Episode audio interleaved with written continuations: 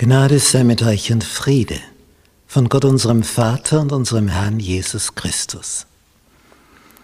Wir studieren das Thema Freunde für Gott gewinnen, die Freude an seiner Mission mitzuwirken.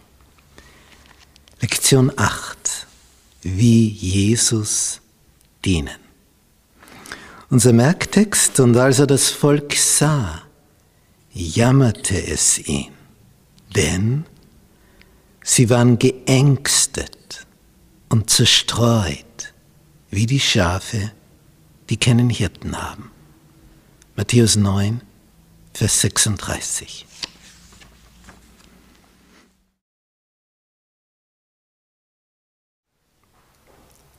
Jesu Einstellung zum Menschen.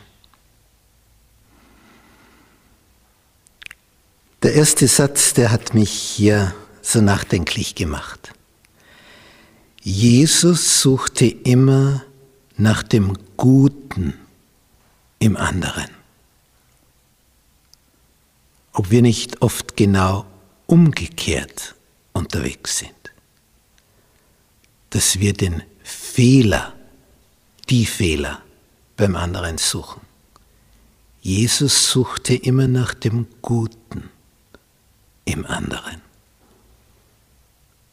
sehr bemerkenswert. Ja, es kam ja dieser Spruch auf, dieser nimmt die Sünder an und er ist mit ihnen. Lukas 15, Vers 2. Und das kam als Vorwurf, als negatives Beispiel hinüber. Der ist mit den Sündern. Also sowas. Und da kommt eben durch. Er suchte immer nach dem Guten im anderen. Als der Zöllner Matthäus Levi in die Vollzeitnachfolge bei Jesus eintrat und seine Zollbude da hinten ließ und sein super Einkommen zurückließ, da gab Levi dann ein rauschendes Abschiedsfest rauschend jetzt nicht im Sinne von berauschend, sondern da hat so gerauscht, dass alle gekommen sind. Von den Freunden, den Zöllnern. Und Jesus ging dorthin. Zu diesem Abschiedsfest, wo es nur so wimmelte von Zöllnern, also Sündern, weil wenn die mit Rom zusammenarbeiten. Und dann war es so, dass im Buch Das Leben Jesu von Ellen White steht, und viele, die bei diesem Abschiedsfest zugegen waren, gehörten nach der Auferstehung zu denen, die getauft wurden von Petrus. Viele, die bei diesem Abschiedsfest von Levi gewesen waren. Der Same ging auf. Eine Weile später wie in der Natur. Jesu Einstellung zu den Menschen war also ganz anders als die Einstellung der Frommen zu den nicht so Frommen. Und Jesus hat ja gesagt, ich bin nicht gekommen, die Gerechten zu rufen, sondern die Sünder. Dort ist der Punkt denn er ist das Licht der Welt. Während diese Religion der schriftgelehrten Pharisäer und Sadduzäer, die war sowas geprägt von Vorurteilen und Heuchelei. Einerseits strenge Regeln und gleichzeitig geheimnisvolles Umgehen dieser Regeln. Ich das Beispiel am Sabbat brauchst du nicht deinen üblichen Tätigkeiten nachgehen, hast du Urlaub, Urlaub mit Gott. Und am Sabbat waren aber Reisen nicht angedacht, außer eine Schiffsreise. Denn du kannst ja nicht, weil es jetzt Sabbat wird, mitten am Meer draußen ankern, wo es tausende Meter tief ist. Und weil jetzt eine Seereise am Sabbat erlaubt war, haben diese Heuchler von Pharisäern auf einen Esel, wenn sie weiter reisen wollten, einen Wassersack draufgebunden, haben sich da drauf gesetzt und dann konnten sie weiter reiten, denn sie waren ja auf Wasser. Das ist so der Gipfel der Heuchelei. Du verfügst Gesetze und umgehst sie gleichzeitig wieder. Wie wenn du Steuern erlässt und gleichzeitig Schlupflöcher erfindest für dieses Steuernetz. Und Jesus ist ganz anders. Ganz anders. Er sagt, ich bin das Licht der Welt und ihr seid auch Lichter. Was für eine Ehre. Ich meine, dass er das Licht ist, das ist ja keine Frage. Aber dass er auch sagt, ihr seid gedacht als Lichter. Das ehrt. Und das ist Jesus. Er sucht immer das Gute im anderen. Wie Jesus mit Menschen umging. Wir lesen im Matthäus Evangelium in Kapitel 8 ab Vers 5. Als aber Jesus nach Kapernaum hineinging, trat ein Hauptmann zu ihm von den Römern. Nicht Kapernaum, das war die Stadt, wo sich Jesus am meisten aufhielt. Er wohnte dort im Hause von Petrus. Hier haben wir Kapernaum nördlich vom See Genezareth, die Stadt des Nahum, des Propheten. Tja, und jetzt kommt ein Römer, ein Offizier. Und der hat jetzt eine Bitte auf den Lippen. Herr, mein Knecht liegt zu Hause und ist gelähmt, leidet große Qualen. Ich will kommen und ihn gesund machen, sagt Jesus. Und jetzt kommt die Überraschung. Herr, ich bin nicht wert, dass du unter mein Dach gehst. Er weiß ja um dieses Vorurteil der Juden, nicht äh, sich unrein zu machen, indem sie ein heidnisches Haus betreten. Ich bin nicht wert, dass du unter mein Dach gehst, sondern sprich nur ein Wort, so wird mein Knecht gesund. Puh.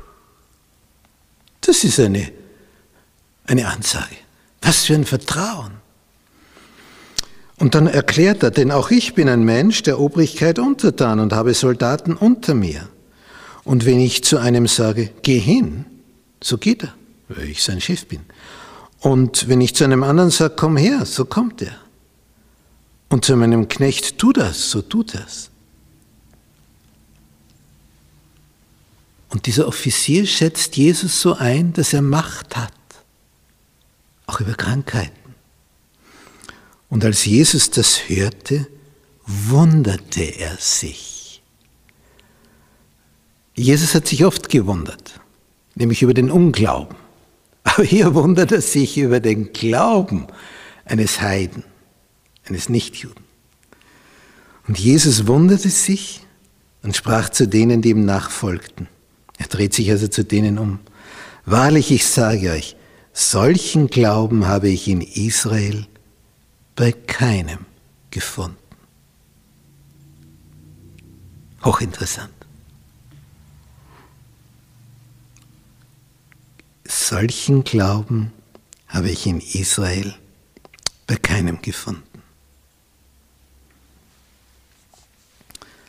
Nicht alle Gelehrten jener Zeit waren jetzt so negativ und heuchlerisch und nur darauf aus, bei Jesus etwas zu finden.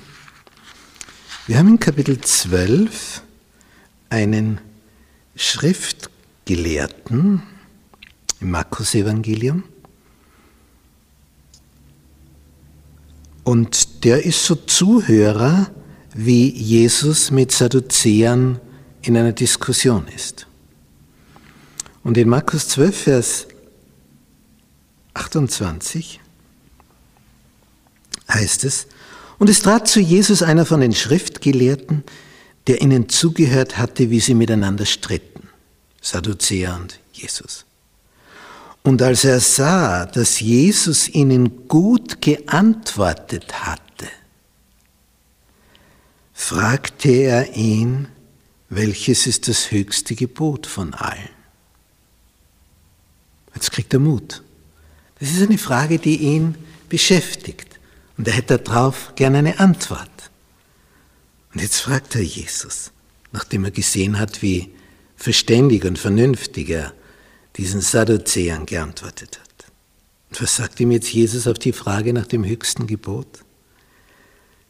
Höre Israel, der Herr, unser Gott ist der Herr allein. Du sollst den Herrn, deinen Gott lieben, von ganzem Herzen, von ganzem Gemüt und von allen deinen Kräften. Und das andere ist dies, du sollst deinen Nächsten lieben wie dich selbst. Es ist kein anderes Gebot größer als diese.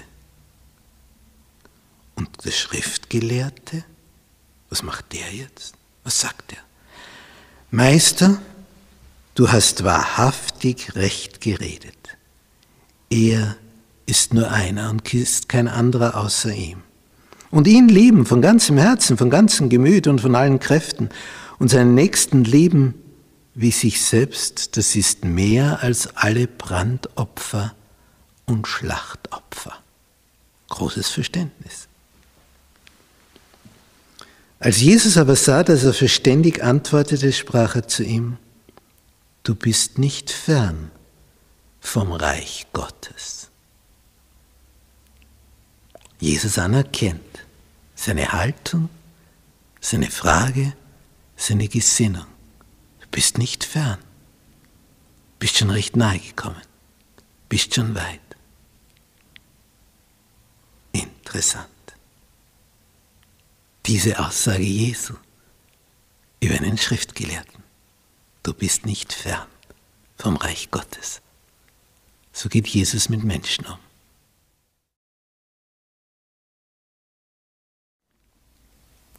Jesu Heilungsdienst, Teil 1. Im Matthäus-Evangelium Kapitel 9 heißt es, da stieg er in ein Boot und fuhr hinüber und kam in seine Stadt. Das ist eben Kapernaum. Und siehe, da brachten sie zu ihm einen Gelähmten, der lag auf einem Bett. Also nicht ein Bett wie bei uns im heutigen Sinne, sondern so, so mehr wie so eine tragbare. Als nun Jesus ihren Glauben sah, ist eine interessante Formulierung. Leute tragen einen Gelähmten herein und Jesus sieht den Glauben derer, die ihn tragen. Was sagt er jetzt zu dem Gelähmten? Weil er den Glauben derer sieht, die den Gelähmten bringen, spricht er zu dem Gelähmten, sei getrost, mein Sohn, deine Sünden sind dir vergeben. Jetzt sind aber viele Leute und die fragen sich, dieser lästert Gott. Wer, wer kann Sünden vergeben außer Gott?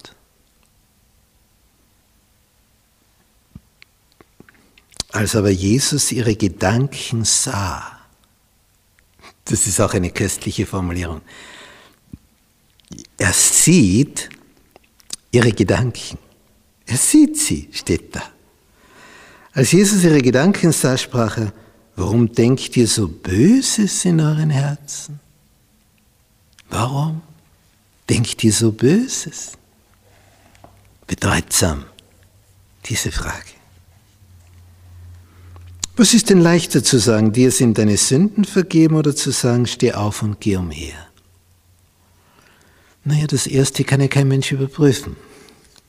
Das zweite schon. Nicht, wie ich sage, steh auf und der kann nicht, dann ist schon überprüft, es geht nicht. Ein Scharlatan bringt nichts zusammen, quatscht nur. Aber die sind deine Sünden vergeben, wie will ich das überprüfen? Das ist leichter zu sagen. Obwohl es in Wirklichkeit schwerer ist. Den Sünden vergeben kann nur Gott. Und jetzt fügt er hinzu, damit ihr aber wisst, dass der Menschensohn Vollmacht hat, auf Erden die Sünden zu vergeben. Sagt er jetzt zu dem Gelähmten, steh auf, nimm deine Matte und geh umher. Und das hat was ausgelöst. Denn es steht hier, und er stand auf und ging heim. Als das Volk das sah, fürchtete es sich und pries Gott. Diese Kombination ist so wertvoll. Furcht, Ehrfurcht und Gottes Lob. Es geht Hand in Hand. Warum haben sie Gott gepriesen? Weil er solche Macht den Menschen gegeben hat. Nämlich den Menschensohn. Und dann die Geschichte der Frau, die all ihr Hab und Gut, sie war einst sehr vermögend gewesen, alles verbraucht hat für die Ärzte, aber nur kränker geworden ist. Und sie hat diese Sehnsucht natürlich gesund zu werden möchte zu Jesus heran. Sie denkt sich, ich brauche nur den Zipfel seines Gewandes berühren. Aber nicht einmal das gelingt ihr in der Menge. Bis sie dann schließlich doch seiner habhaft wird und nur sein Gewand berührt. Und siehe da, der Blutfluss seit zwölf Jahren hört schlagartig auf. Schlagartig. Und Jesus dreht sich um und fragt, wer hat mich berührt? Und Petrus sagt, es sind so viele Leute um dich herum, die stoßen, die drängen, die stupsen, sei nicht so zimperlich. Was ist das Problem? Aber Jesus hat nicht so eine zufällige Berührung gemeint, sondern eine, die im Glauben ihn erfasst hat. Und als er sagt, wer hat mich berührt, schaut er genau diese Frau an. Genau diese Frau dann kommt sie zitternd hervor und bekennt, was war, damit nicht irgendwann der Eindruck entsteht, das wäre irgendeine Magie, die da geholfen hat. Jesus sagt, dein Glaube hat dir geholfen. Dein Glaube, das ist es. Jesu Heilungsdienst Teil 2 Wir haben eine Zusammenfassung, wie Jesus unterwegs war in Matthäus Evangelium Kapitel 4 und dort den Vers 23. Und Jesus zog umher in ganz Galiläa, lehrte in ihren Synagogen, predigte das Evangelium von dem Reich und heilte alle Krankheiten und alle Gebrechen im Volk. Er lehrt, predigt und heilt. Wenn man das also auf heutige Berufe umsetzt, er lehrt, ein Lehrer, er predigt, ein Pastor, er heilt, ein Arzt. Und diese Kombination aus Lehrer, Prediger und Arzt, das ist die Entfaltung der Wirksamkeit Jesu. Er lehrte, predigte und heilte. Das ist diese dreifache Kombination. Nun, eine Geschichte, die mich immer wieder verblüfft, lesen wir im Markus Evangelium Kapitel 1. Da entweicht Jesus in aller Früh nach dem er bis spät in die Nacht hinein gearbeitet hat mit Krankenheilungen.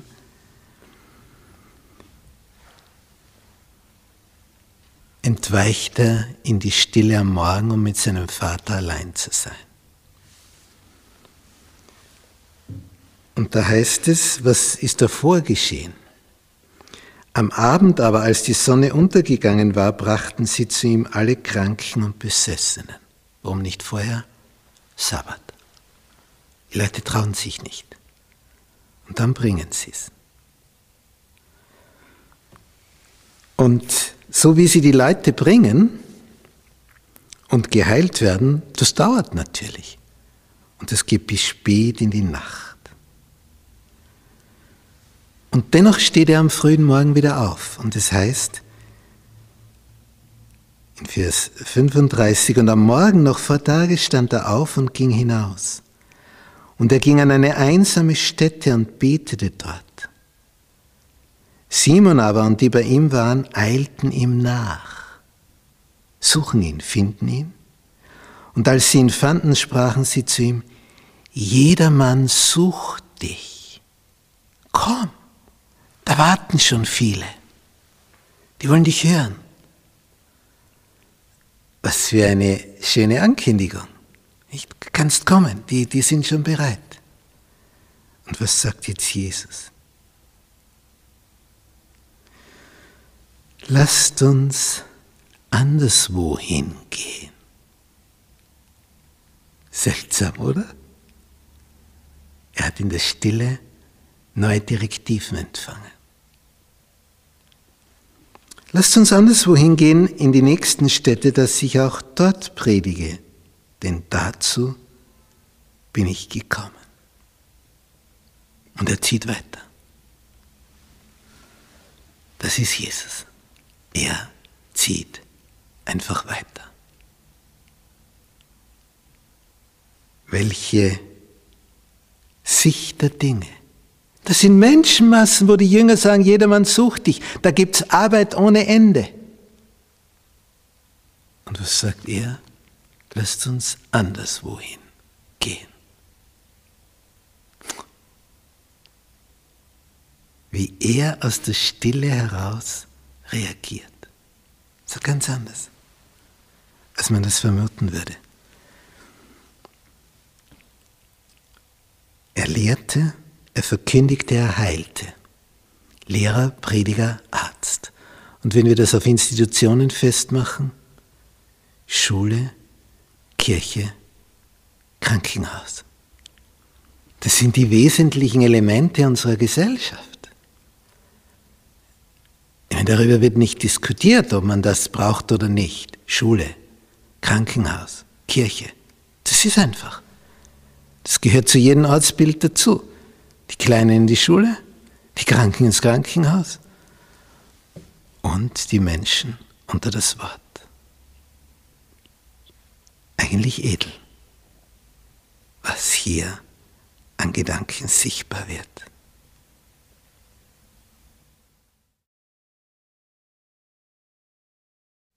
Was Jesus wichtig ist.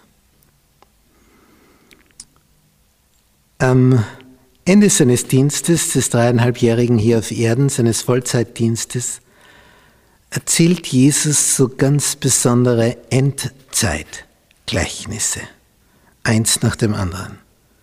Das von den zehn Jungfrauen, von den zehn Talenten und das von den Schafen und Böcken. Bei den Jungfrauen, das sind die, die auf den Herrn warten, auf seine Wiederkunft, auf seine Ankunft.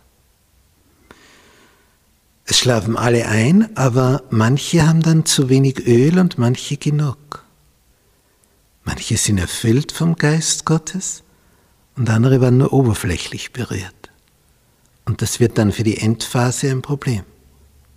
Da hast du dann zu wenig. Du brauchst mehr von diesem Geist. Bei den zehn Talenten stellt Jesus klar, wenn einer fünf hat und dann noch fünf dazu vermehrt und der zwei hat wieder zwei dazu vermehrt, beide ist also verdoppeln, aber der dritte mit dem einen Talent es eingräbt und nichts damit macht, dann macht Jesus klar, so nicht.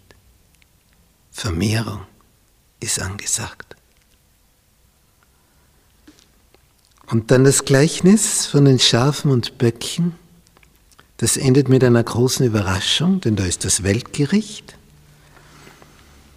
Und bei diesem Weltgericht werden alle Völker vor ihm versammelt. Und dann heißt es, er wird sie voneinander scheiden, wie ein Hirt die Schafe von den Böcken scheidet. Ja, und wie ging das jetzt vor sich? Die einen stellt er dahin, die anderen dahin. Ein Gleichnis für uns. Und zu den einen sagt er, Kommt her, ihr Gesegneten meines Vaters, ererbet das Reich. Und was sagt er zu den anderen? Geht hin in das Feuer. Das ist schon ein krasser Unterschied. Ins Feuer oder ewig zu herrschen. Und das hängt damit zusammen, was die in ihrem Leben gedacht und gemacht haben. Und manche sind ganz erstaunt, die fragen, wann, wann, wann haben wir für dich gesorgt, wann warst du ohne Obdach? Und er sagt, was ihr getan habt, einem von diesen meinen geringsten Brüdern, das habt ihr mir getan. Der Aspekt ist nun sehr bedeutsam, dass hier Menschen sind, die im Sinne Jesu handeln, aber es ist ihnen gar nicht bewusst. Und die anderen, die meinen, sie wären im Sinne Jesu unterwegs, die scheitern. Sehr bedeutsam.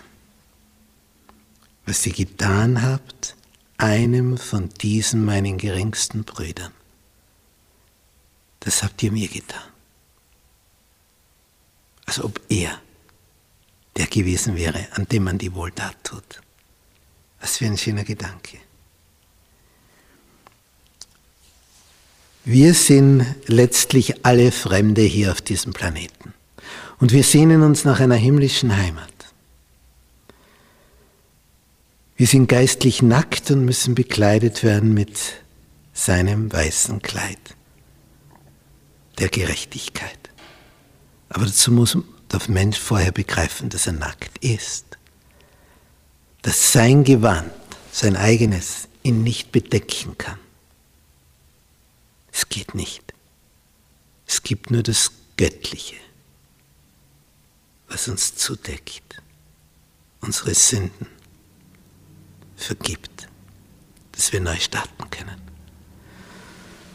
Es ist so schön zu sehen, dass sich erfüllt, was vorausgesagt war beim Propheten Jeremia. Ja, ich will dich wieder gesund machen und deine Wunden heilen, spricht der Herr. Ich will dich wieder gesund machen und deine Wunden heilen. Wie schön, seinen Gott zu haben.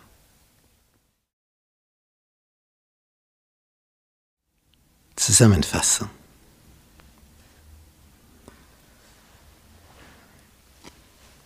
Zitat von Ellen White. Wenn wir uns vor Gott demütigen würden, gäbe es hundert Bekehrungen zur Wahrheit, wo es jetzt nur eine gibt. Der Satz hat mich zum Nachdenken gebracht. Hundert, wo jetzt eins ist. Eins zu hundert. Hundertfacher Erfolg. Wenn wir uns vor Gott demütigen würden. Normalerweise ist es nämlich der Stolz. Und der Stolz, der lässt anderes nicht zu. Ich, ich und noch einmal ich. Wie bringt man jetzt Menschen die diese Liebe Jesu nicht kennen, die nur das Bild von einer römischen Kirche zum Beispiel haben, einer römisch-katholischen. Wie bringt man denen das Evangelium so, dass sie spüren, das ist ja was Schmackhaftes? Da fehlt mir ja was ganz Entscheidendes. Da steht, Wenn wir wie Jesus diese Liebe, diese mitleidsvolle Art kundtun würden, dann werden die Herzen der Menschen berührt. Nicht durch Rechthaberei, nicht durch Besserwisserei und zu zeigen, wie gebildet man ist und wie viele Fremdwörter man kennt. Nein, sondern wenn die Liebe Jesu sichtbar wird.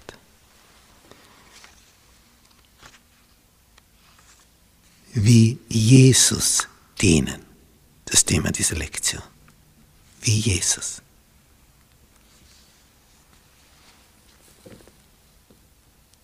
Menschenherzen werden berührt, wenn wir ganz anders unterwegs sind. Was haben wir da gehört?